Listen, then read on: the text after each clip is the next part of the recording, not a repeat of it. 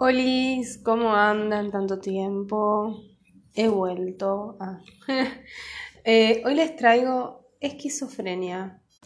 Bueno, la esquizofrenia es un trastorno psicótico mayor que suele aparecer durante la adolescencia o en la, en la juventud temprana y las personas tienen alteraciones en el pensamiento, apatía, se aíslan también tienen deterioro cognitivo y todas estas cosas van a producirle un daño en todo lo que es la funcionalidad que yo siempre les nombro, o sea, en la actividad familiar, laboral, escolar, en el autocuidado, la vida independiente, va a haber pobreza en las relaciones interpersonales. Realmente es, una, es un trastorno mental que produce, eh, ahí el colectivo pasando de fondo, siempre tengo interrupciones eh, audiovisuales. A ver. Eh, la esquizofrenia es un trastorno que genera mucha discapacidad. La etiología de este trastorno realmente es muy compleja y es muy abarcativa. Y se dice que hay muchos genes que hacen que se transmita genéticamente. No es solo un gen, son varios genes. Además de que están los factores medioambientales que hacen que se desarrolle la enfermedad. Y el riesgo a padecer esquizofrenia aumenta el riesgo genético cuando tenemos un familiar afectado que es cercano más que nada cuando es un padre. O sea, vas a tener un 50% de probabilidad de tener esquizofrenia cuando tus padres, cuando ambos padres, no podía hablar, eh, tengan esquizofrenia, eh, y de un 60 a un, 84 cuando eh, tengas un, un gemelo monocigoto con esquizofrenia. Incluso también está la teoría de la migración de neuronas que se producen del tercer y quinto mes del embarazo, que suele verse afectado por eh, diferentes agresiones intrauterinas y perinatales como las infecciones, la hipoxia, la exposición al alcohol o las drogas, la rubiola, la diabetes, la mala nutrición y las complicaciones obstétricas. Esto hace que no migren bien las neuronas y haya eh, una expresión de este potencial genético para eh, tener esquizofrenia.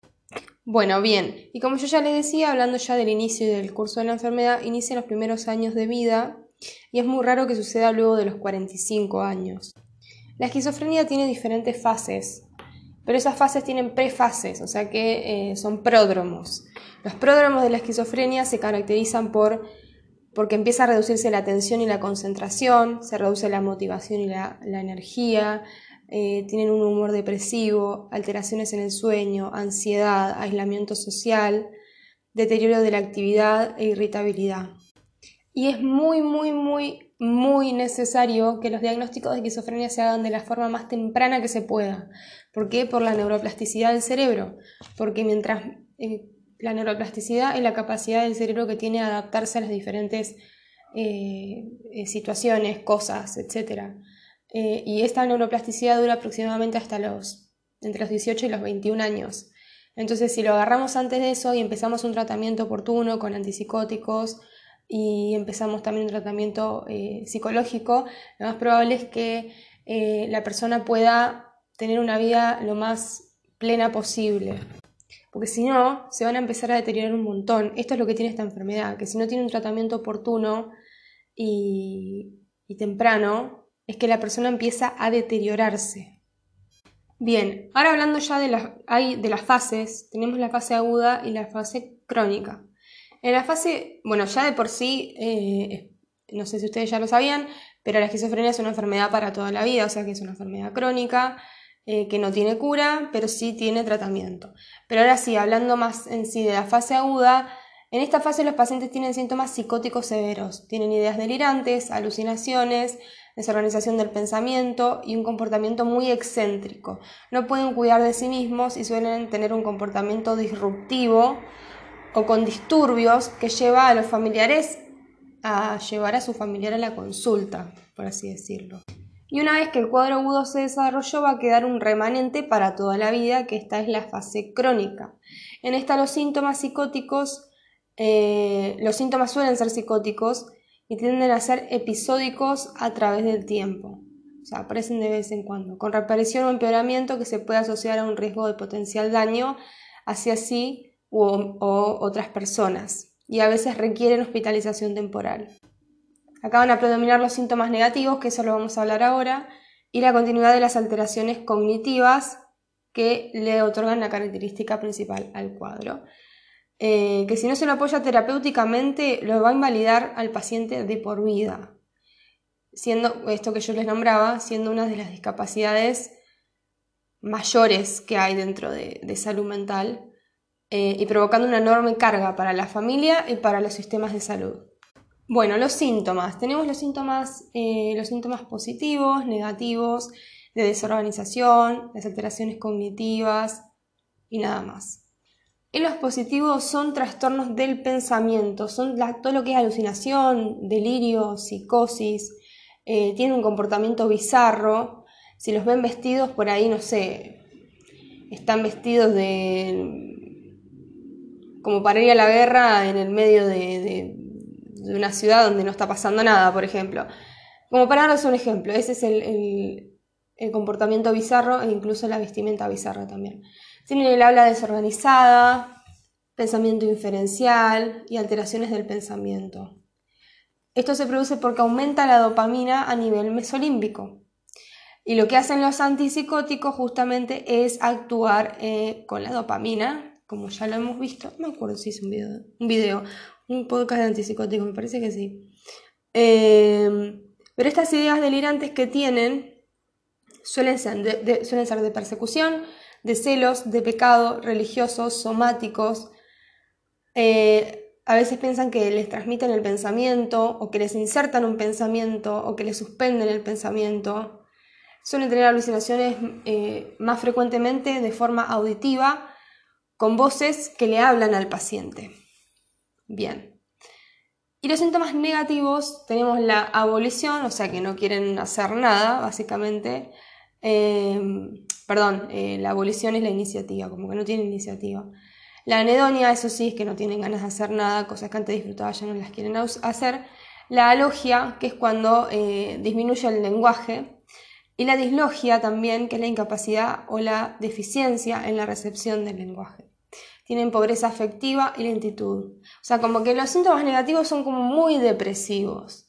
La afectividad se encuentra apagada y podemos registrarlo viendo cómo restringe su expresión emocional. Eh, está inexpresivo. Los movimientos espontáneos están, eh, no tienen mucha expresión tampoco. Tampoco tienen mucho contacto ocular con el interlocutor. No, no, hablan mucho tampoco. Eh, carencia de respuesta afectiva ante situaciones emocionales, no sé, por ahí alguien falleció y la persona no no se mueve un pelo. Eh, en cuanto a la anedonia, podemos ver que no pueden experimentar placer, tienen escaso interés sexual, pocas relaciones con amigos y compañeros, y la abulia se manifiesta porque tienen disminución en ponerse objetivos, como que no, tienen iniciativa. No se bañan, eh, bueno, no vamos a meter a todos en la misma bolsa, pero generalmente tienen falta de aseo, disminución o carencia eh, en en la continuidad en un trabajo o en un estudio y tampoco tienen energía física, están como muy cansados. O sea, esta fase sería predominada por el, parezco Maradona, ah, por, la, eh, la, fase crónica, eso quería decir, Dios. Después tienen muchos síntomas de, de, desorganización, como por ejemplo el comportamiento está desorganizado, la afectividad también, el discurso por ahí no se entiende nada, comienza algo y continúa con otra cosa, está descuidado, desprolijo, eh, perdón, está por entrar un, perro a mi casa. Sigamos, después de esta interrupción, a ver. Está desprolijo, tiene la desorganizada, el pensamiento no tiene curso, se desorganiza aún más, se disgrega, eh, las respuestas afectivas son inapropiadas a lo que está sucediendo, Después tenemos las alteraciones cognitivas, que es todo lo que tiene que ver con la memoria, la atención, el funcionamiento ejecutivo, eh, que pueden estar presentes desde el comienzo del cuadro. Eh, las alteraciones más conocidas se encuentran en la memoria del trabajo, que sirve para manipular información auditiva o verbal y confiere la capacidad de guía del comportamiento a través de las representaciones del mundo externo, tanto como los estímulos inmediatos y como por aquellos que sirven de, no sé qué quise poner ahí, Bueno, para las ideas y los pensamientos, Dios. Bueno, justamente una alteración en ella puede explicar que la variedad de síntomas que hay en la esquizofrenia, como la dificultad de, de tener un plan para un discurso en mente y manejar la idea directriz del, habla, provocando un discurso que está desorganizado, por lo tanto, también tienen un trastorno del pensamiento. Hay alteraciones en las funciones semánticas y de almacenamiento. No pueden mantener la atención en tareas de vigilancia, se distraen mucho. Los inconvenientes en el lenguaje dificultan la integración y el aprendizaje y obstaculizan la comprensión de lo que dice el paciente, lo que lleva a que se separe de los grupos de actividades o pertenencias. Por eso son personas que se aíslan mucho por ahí. Eh, bueno, además de su propia automarginación, o sea, ya ellos se marginan y se sienten marginados por la sociedad. La forma crónica de la esquizofrenia está dominada por estos síntomas y por aquellos devenidos de los síntomas negativos y de desorganización. Estos trastornos cognitivos tienen un notable influjo en el desempeño social de la persona y las dificultades sociales son el producto final de los problemas neurocognitivos básicos. Bueno, les quería hablar de los, subtipos de la esquizofrenia, pero mm, ya no se utilizan. El DCM5 ya no los nombra directamente ni aparecen los subtipos de esquizofrenia. Pero en el DSM-4 estaban el famoso paranoide, desorganizado, catatónico, indiferenciado residual. Los que más se utilizaban a la hora de hacer diagnósticos eran el paranoide y el desorganizado, así que decidieron sacar esa clasificación, así que hoy en día mm, no hay clasificación de esquizofrenia. Igual yo en la facultad lo aprendí con la clasificación, pero bueno. Ah. Bueno, lo que pasa con estos pacientes es que es muy común las comorbilidades, o sea, enfermedades acompañantes, como por ejemplo es el abuso de sustancias, en especial el alcohol y la cocaína, las anfetaminas y la marihuana, también el tabaco. Eh, el abuso de sustancias puede llevar a la esquizofrenia porque está mediado por la activación de dopamina. Eh, bueno, eso es una de las cosas que traté en mi podcast de THC, que mm, si ya tenés un trastorno mental de base, uno de los trastornos a los cuales te puede llevar el THC es justamente la esquizofrenia, el THC fumado, inhalado, eh, bueno, comido también. Bueno, luego de cierta cantidad de grados el THC es nocivo. Em, porque eh, el abuso de sustancias está mediado, ¿se acuerdan cuando yo les explicaba lo de la dopamina, lo del sistema de recompensa, todo eso está mediado por la dopamina. Entonces, dopamina más dopamina, fuego psicótico. Igual sí. Ah. Eh, y también, bueno, lo de la nicotina que ya les dije. Eh, el 25% de los, de los pacientes, el 25% de los pacientes presentan síntomas depresivos y menos frecuentes las preocupaciones somáticas, síntomas de disociación, otros síntomas de ansiedad o del estado del ánimo, y un tercio tiene TOC. El diagnóstico diferencial tiene que ser diferenciado de síndromes orgánicos, o sea, no sé, algún trastorno no mental que te pueda dar alucinaciones y cosas así, los desórdenes afectivos y los trastornos de la personalidad. Y entre los jóvenes siempre se tiene que indagar sobre el consumo de sustancias por el tema de la dopamina y la epilepsia. Eh, en los pacientes mayores sobre enfermedades cerebrales. Y es muy común que se confunda que la esquizofrenia en la adolescencia se confunda con un trastorno bipolar. Otra cosa, los pacientes esquizofrénicos tienen dos riesgos muy grandes. Uno de ellos es el suicidio y otro de ellos es la agresión o la violencia. Tienden más al suicidio que la agresión, realmente. Aunque se cree que se tiene la creencia de que el esquizofrénico viene y te va a matar, o hay películas donde el esquizofrénico es un asesino. Bueno, chicos, no es así en la vida real. Dejemos de estigmatizar a las personas con esquizofrenia. Bien, el suicidio. ¿Tienen pensamientos suicidia, o suicidas o lo han intentado? Es la primera causa de muerte en esquizofrénicos y las primeras etapas son las más riesgosas. Los pacientes con alto riesgo de suicidio deben ser hospitalizados y es importante tratar los síntomas psicóticos y los depresivos. En cuanto a la agresión y la violencia, la agresividad o el comportamiento agitado es muy, eh, muy agitado, son frecuentes eh, y es lo que hace que la familia vaya a pedir ayuda. Eh, los factores de riesgo de violencia en esquizofrenia son el consumo de sustancias, el cuadro psicótico agudo, historia de violencia, la presencia de alteraciones neurológicas. Y los comportamientos que pueden sugerir agresión son el discurso estentorio, enojado o cortado, expresión enojada en el rostro, en el, rostro, rechazo de comunicarse, gestos o amenazas, agitación mental o física, inquietud, ideación persecutoria, alucinaciones delirantes, violentas, hay que ver si quiere lastimar a terceros, en este caso cumple con, un criterio de internación. O sea, lo que voy, sí son personas que son agresivas, que pueden llegar a ser agresivas por todo lo que yo les comenté, pero no son personas que van a ir a matar a otra persona. O sea, puede que lo hagan, sí, porque está el riesgo y en ese caso hay que internarlo porque corre riesgo la vida de terceros, pero lo que voy es que se entiende a estigmatizar muchísimo a estos pacientes. Eh, no sé, la gente por ahí les tiene miedo y dice, ay, no, yo no me voy a acercar al esquizofrénico porque por ahí me pega un tiro, ¿viste? No, no es así. Em, no, no, no sé, la gente piensa que son animales realmente y no los ve como personas y me enoja. Luego de este descargo seguiré con el tratamiento. Ah. Bueno, como ya saben, el tratamiento tiene que ver con la dopamina, así que vamos a utilizar antipsicóticos.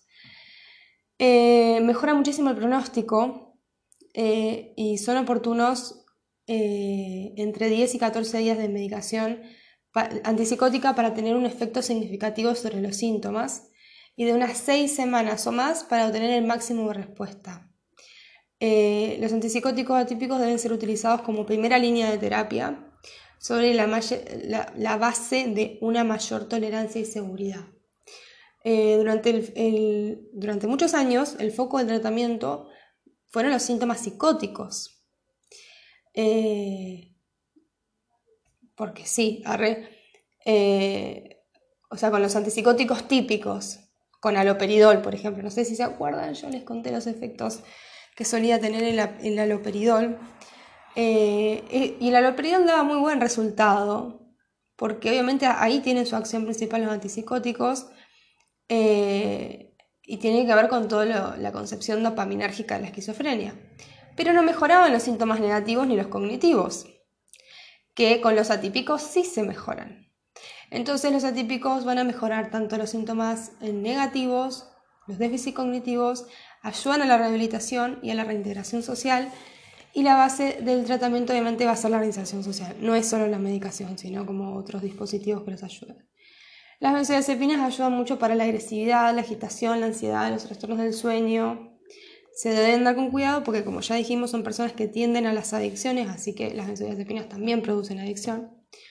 Em, Obviamente es muy necesaria una relación médico-paciente de acá a la China para que el paciente adhiera.